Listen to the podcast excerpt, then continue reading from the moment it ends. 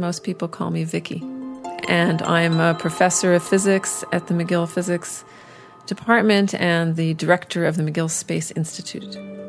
I was born in Austin, Texas, in the United States. I lived there for two years and have no memories of it. But then I um, I moved to Canada when uh, to Montreal when I was seven years old, and I've lived here. Uh, then I went to, back to the United States for about ten years.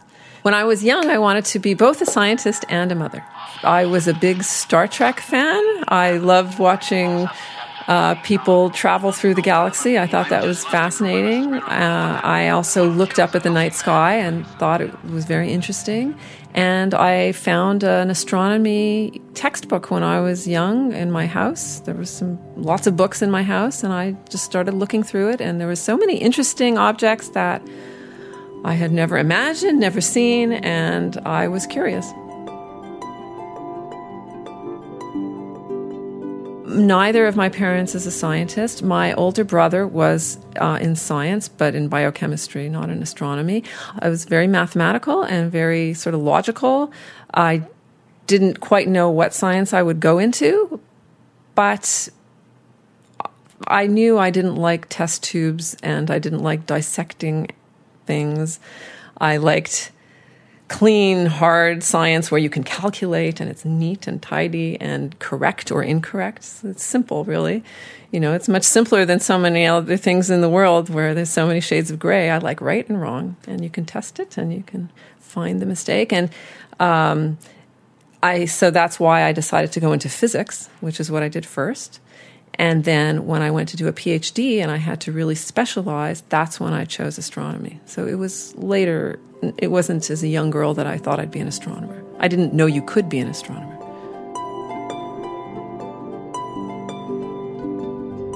So you're aware, I have studied neutron stars for 20 or 25 years, but in the last few years, I've changed a little bit. We're studying a new phenomena in the sky and we don't know the origin of it, we don't understand it. And we're trying, it's a puzzle, we're trying to solve that puzzle. It could be neutron stars, but they would have to be neutron stars that are far outside our galaxy, which is very different.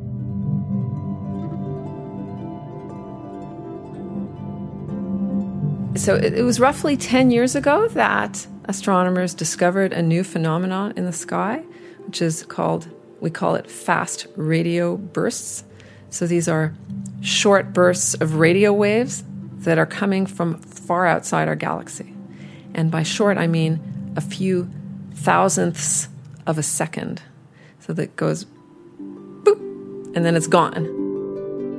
Boop. And it is something very common. We think it's happening if you could look over the entire sky and keep track of every little boop, there's something like a thousand per day. Because if it's coming from so far outside our galaxy, that means it's something very, very bright. If we can detect it here on Earth, even though it's a, you know, half the universe away, it has to be an incredible explosion of some kind, but also something very brief, so something small. And so we are trying to solve this puzzle, which is a very challenging puzzle to solve because you don't know when the next one is going to happen.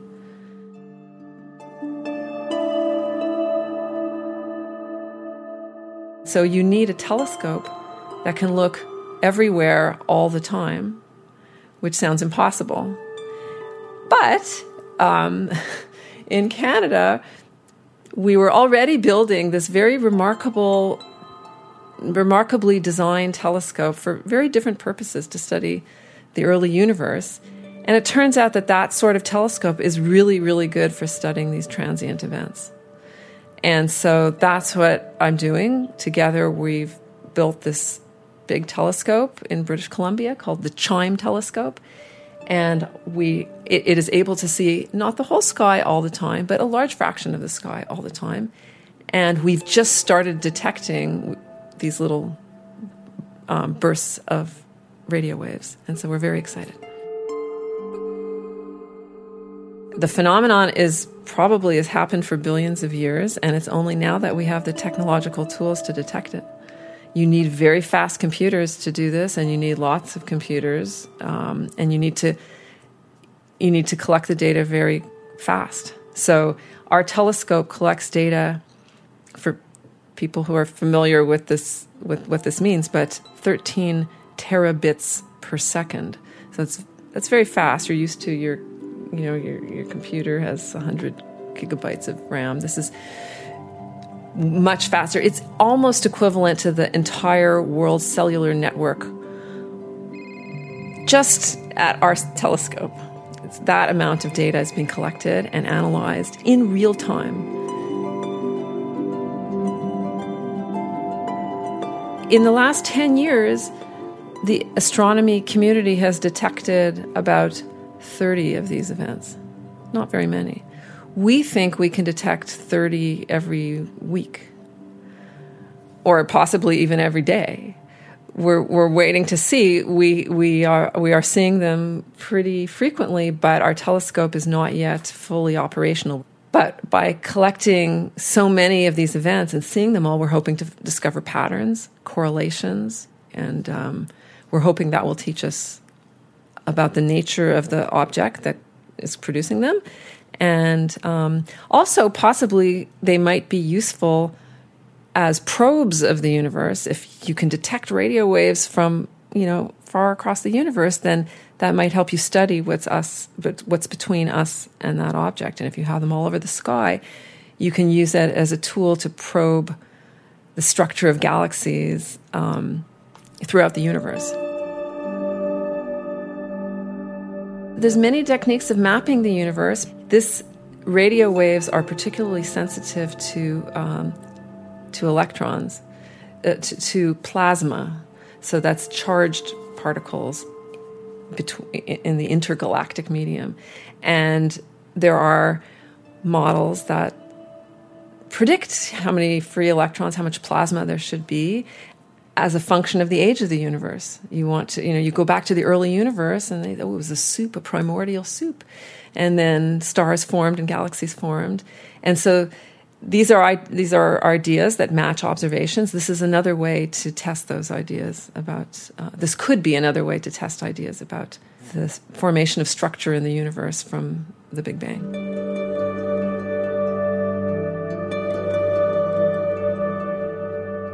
There's so many things about the universe that we can predict and we understand in tremendous quantitative detail and so to me, I think that's a, a wonderful thing that humanity um, has been able to understand and um, uh, quantify and can predict events in the sky uh, for objects that you know you can't even see with your naked eye. So if we could predict the motion of some binary neutron star that's 10,000 light years away within a second, and we can, perhaps there's you know that gives me hope that, well, with study and time and work, we can understand so much more. These systems give you excellent ways of testing relativistic gravity, which then matters when you're building satellites, for example. You want you, you don't you want your GPS to get it just right. You don't want it a little bit off. you want it right. Um, that's one of many many examples. Other examples are, um, uh, you know, in order to do this kind of science, we have to develop algorithms and tools and techniques of handling massive data sets. And the sort of techniques we develop are very relevant to Google or to Facebook or any kind of uh, massive eh, people who want to do massive computing and understand trends in data. So the PhD students in my group can they can go do astronomy or they can easily get jobs doing um, uh, you know bringing new techniques that we have developed in order to study crazy things. Uh, we come up with new ways to do things that oh we can also use that here, and um, and they might not you know the new way to handle all that data. They might not have seen it if they weren't trying to push the frontier for totally different reasons.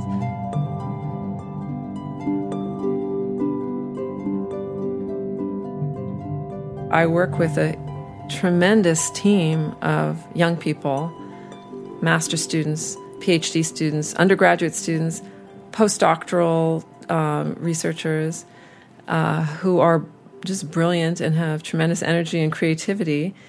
And um, working in that sort of environment uh, with all that energy and all that excitement, their enthusiasm is tremendous.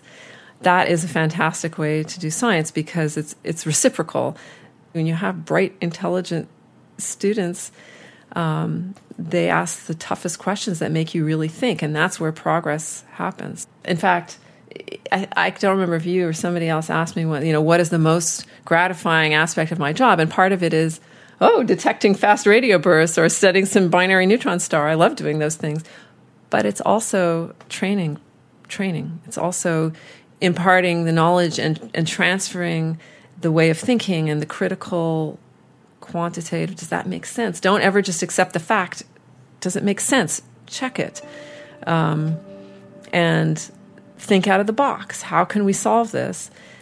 That way of thinking, um, I think this is what pushes progress forward. This is what makes the world a better place. And I feel I do my part to help, you know help the world by training other people to carry on when, when I'm you know when I'm gone. The CHIME telescope and searching for fast radio bursts. We started that, you know, five, six years ago and then slowly got the team together. And you want to be sure it works. like you, you would hate to have brought in a bunch of people and then, oops, I made a mistake and this will never detect anything. Sorry. Like that is terrifying. You don't want that. I, I would really love to know what those things are. I'm, I'm genuinely curious. I guess that's part of my philosophy of life is uh, don't assume you know take charge and do do what you what you can and what you do best to make the world a better place. You find what your talent is and pursue it. The sounds of pulsars you can take radio signals from radio telescopes and treat them like the radio waves coming from a radio station and put it through an amplifier you know you digitize it and you know, clean it and put it through an amplifier and listen to it. And you can do that for pulsars, and they sound very interesting. It's like a little lighthouse where there's a beam of light, in this case, radio waves, and each time that beam hits your antenna, hits your telescope, you hear a little burst of noise. And so this pulse, this is a neutron star, it's called a pulsar. So this one is rotating every 0.7 seconds. I happen to know it's about 0.7 seconds.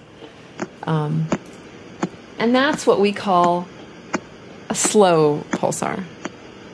So you think about the sun as a star, it rotates the sun rotates also, but it rotates every 29 days. These are rotating every 0.7 seconds. Now that's a slow one. Um, let me find you a faster one. This one's faster. This one is um, it, it 11 times per second.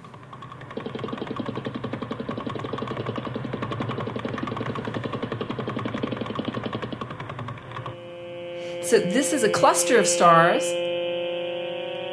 that contains many pulsars.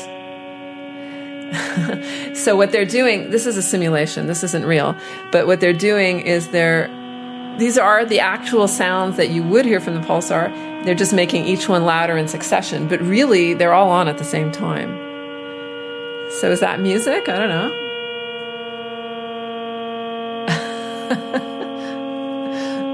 I think I think at the end they turn them all on at once, and then it's very jarring. You're almost there.